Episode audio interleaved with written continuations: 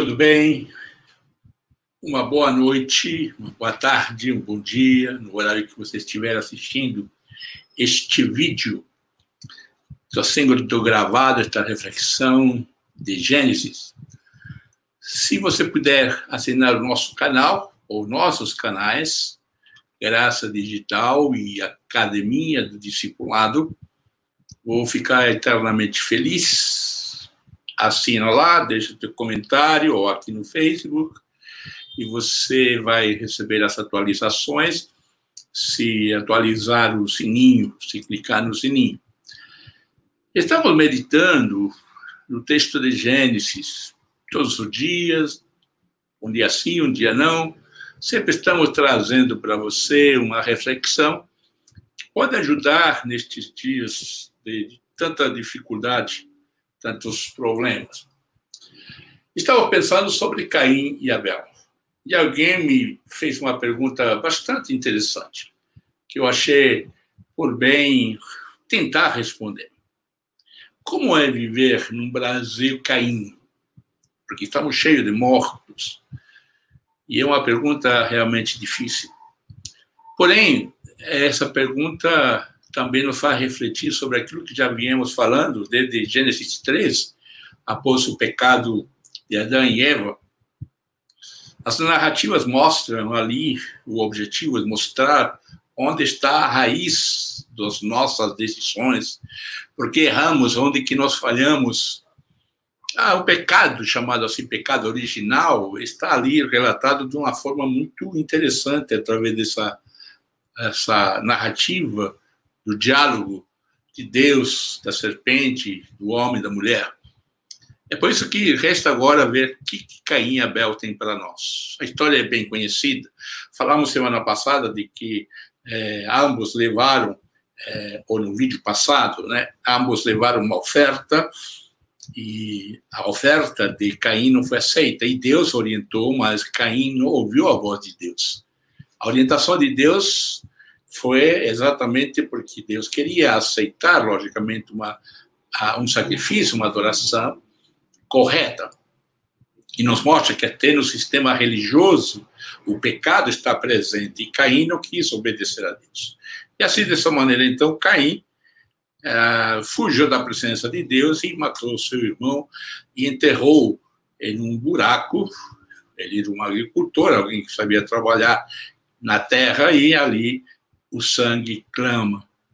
Mas como é viver num Brasil Caim? Essa pergunta mexe muito com nossos corações, nossas emoções. Mas vejamos que na história de Caim, há duas coisas também que aconteceram com seus pais, acontecem com Caim e Abel, no caso com Caim. A possibilidade moral, escolher entre o bem e o mal, serviu para Caim como serve para nós. Dizíamos anteriormente que a razão, ou melhor, a raiz das nossas motivações, geralmente são provocadas por duas coisas, por orgulho ou por incredulidade. Quando nós examinamos a fundo as nossas, uh, nossas decisões, nossas vontades, talvez não vamos chegar todos a concluir que muitas delas, ou todas elas, foram tomadas por algum orgulho ou por algum sentimento de incredulidade. Caim foi exatamente isso. Ele se sentiu ofendido e não acreditou na palavra de Deus e ele matou seu irmão. Ele foi incrédulo. E seu ego ficou ferido. E é por isso que ele atacou Caim, porque o seu orgulho foi, o seu ego foi atingido. No dia de hoje, nós estamos vendo, quando chegamos acima de 200 mil mortos por uma pandemia, de que o orgulho e a incredulidade estão centrados nas decisões de muitas autoridades. Nós vemos uma luta de poder, uma luta ideológica, uma luta política, sem se importar com os irmãos que estão morrendo. Isso é uma luta de Caim e Abel. Ninguém está disposto a ceder em benefício daqueles que estão morrendo. Sabemos de uma cidade que está sem oxigênio e não há nenhuma uma movimentação em favor de salvar vidas. Nós somos orgulhosos porque nós não queremos ceder para que o outro, que entre aspas, nosso inimigo, possa vencer alguma batalha, alguma corrida, seja eleitoreira, seja presidencial, seja governamental. Nós não sabemos como definir isso, nós não sabemos como chamar isso, possivelmente, mas uma coisa sabemos, que nós somos e temos a possibilidade de escolher entre o bem e o mal. Tudo deve ser feito para salvar vidas. Essa é a razão da vinda de Jesus. O único valor verdadeiramente cristão é salvem vidas. E eu não estou falando de salvação no termo soteriológico da doutrina bíblica da salvação, sobre uma chamado inferno ou sobre não, estou chamando salvação de vidas literalmente da morte e também do inferno, que muitas vezes o inferno é aqui. Então, viver em um mundo com Brasil, Caim, nós precisamos de Abel, né, de pessoas que sejam como Abel, que saibam adorar a Deus, que tenham Deus em primeiro lugar, que sejam não religiosos, mas seguidores daquele que nos criou, ou seguidores daquele que morreu por nós. Alguém me perguntou como é ser seguidor de Jesus. Nós não temos uma fórmula mágica, mas nós podemos responder perguntas que para ser um seguidor de Jesus eu devo pensar com quem eu estou me aliando, a quem eu estou ajudando, quem está sendo protegido por mim, quem está sendo curado por mim. São perguntas simples que Jesus fez, com que classe social Jesus se identificou, a quem ele estava criticando, a quem ele estava ajudando, a quem ele estava amando. Eu não saberia responder como você poderá responder. Eu respondo para mim. É por isso que nós podemos viver no mundo de Caim, como Abel, se nós fazemos isso. É por isso que a cruz de Jesus, que sempre está enfatizando, é, vem tratar exatamente os dois elementos que levaram à morte a Abel: o orgulho e a incredulidade. Incredulidade da palavra de Deus. Deus disse que a sabedoria dos homens seria multiplicar, e neste momento nós temos que acreditar nessa palavra, de que essa sabedoria, que a ciência está realmente crescendo, pode chegar um dia, e esperamos que seja rápido, mas de 50 países nós estamos vendo que foram, eh, foram vacinados, mas até agora nós estamos esperando, continuamos esperando, e Deus diz que a ciência vai aumentar, vai crescer.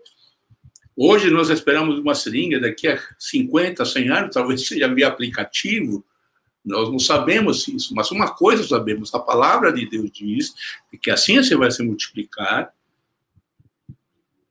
E é por isso que neste, nesta pergunta nós devemos pensar: o que, nós estamos fazendo? Nós estamos matando vida ou estamos sendo Caim ou estamos sendo Abel? Estamos fazendo aquilo que Deus quer corretamente? Abel fez isso. A segunda coisa que eu quero chamar a atenção, que orgulho e incredulidade é a fonte da maldade. A fonte da maldade significa que todas as nossas decisões são corruptas. Nós somos uma existência consequência do mal. Isso não há dúvida nenhuma. Então, o que nós precisamos é de alguém que nos ensine, alguém que nos ensine a ser diferente, de amar o inimigo, de amar o próximo, de dar a vida pelo irmão. Isso só encontramos em Jesus. É por isso que a Bíblia jamais poderá ser interpretada fora daquilo que é chamado a chave hermenêutica da pessoa de Jesus. Os eventos do Antigo Testamento, do Novo Testamento, as epístolas, elas ou eles, esses textos, só podem ser interpretados à luz daquilo que Jesus falou e fez. A nossa a, a, nossa existência como consequência do mal é necessário revertê-la, e somente podemos revertê-la olhando para Jesus e fazendo aquilo que ele fez. Pedro diz que nós devemos andar como ele andou, e a palavra de andar significa pisar no mesmo lugar que ele pisou. Claro que não se trata de pisar lá na Palestina. Ali é um estilo de vida, é um modelo de vida. Esse modelo de vida que nós devemos proclamar e ensinar. Estamos criando impérios, estamos criando grandes templos, estamos criando grandes comunidades. Mas para que tudo isso? Para nosso orgulho ou para mostrar a nossa fé? Caim e Abel se diferenciavam por isso. Caim, as suas decisões estavam baseadas no orgulho e na incredulidade. O seu ego foi ferido. Ele não acreditou na palavra de Deus, na recomendação, na orientação de Deus. Mas Abel, sim. Abel foi humildemente e apresentou o melhor que ele tinha, que era o cordeiro, o animal, porque esse era o pedido de Deus, porque esse era o costume religioso. É por isso que nós devemos ter cuidado quando olhamos para o nosso Brasil e observamos como está. Pessoas morrendo, são nossos Abels morrendo. Esse mundo é Abel. Os 200 e quase 10 mil pessoas que morreram são nossos Abels. E isso que nós temos que olhar.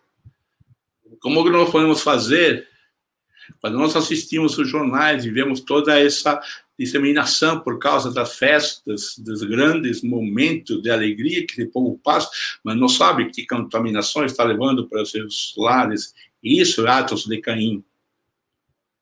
Os atos de Abel são aqueles que estão guardados em suas casas, que estão preocupados com a sua saúde, que estão preocupados em se proteger, e muito mais aqueles que estão na frente, que são os médicos, a saúde que está na frente, batalhando para salvar a vida. Aí estão os verdadeiros Abel.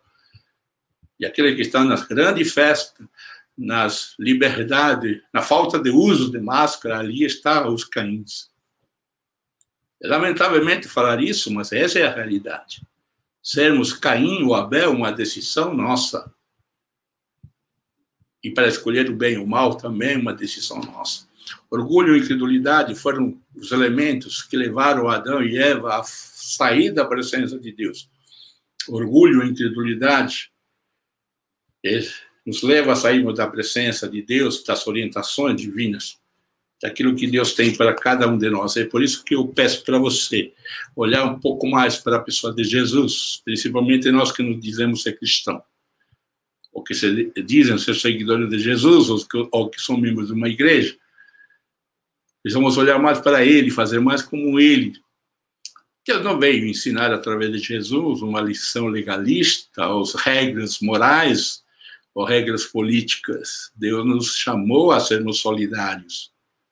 A solidariedade de Jesus se mostrou na cruz. Essa é a marca radical de uma solidariedade cristã.